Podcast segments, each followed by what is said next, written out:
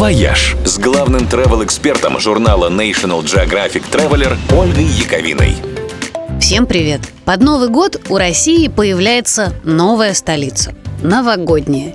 И это, представьте себе, не Москва.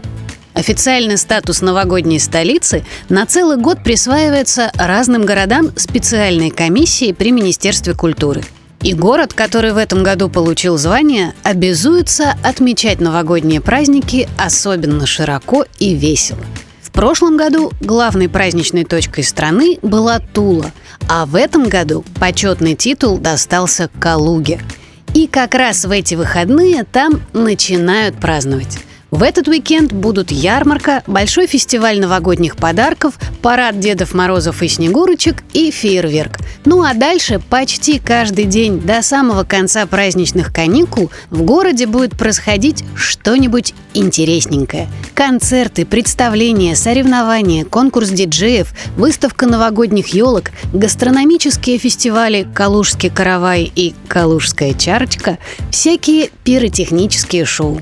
Дед Мороз и Снегурочка открывают прием в своей резиденции в городском парке. На улицах разворачиваются галереи фигур из льда и снега, ярмарки народных промыслов и рождественские базары. Не забудьте попробовать главный новогодний гастрономический специалитет – калужское тесто – это удивительный местный десерт по древнему рецепту, или, как говорили на Руси, заедка – Отчасти она похожа на пирожная картошка, но вкус имеет очень необычный и прикольный. Праздники, конечно, будут проходить с определенными ограничениями, связанными с соблюдением техники коронавирусной безопасности, но все равно должно быть интересно, красиво и весело. Стоит съездить. «Вояж» – радио 7 на семи холмах –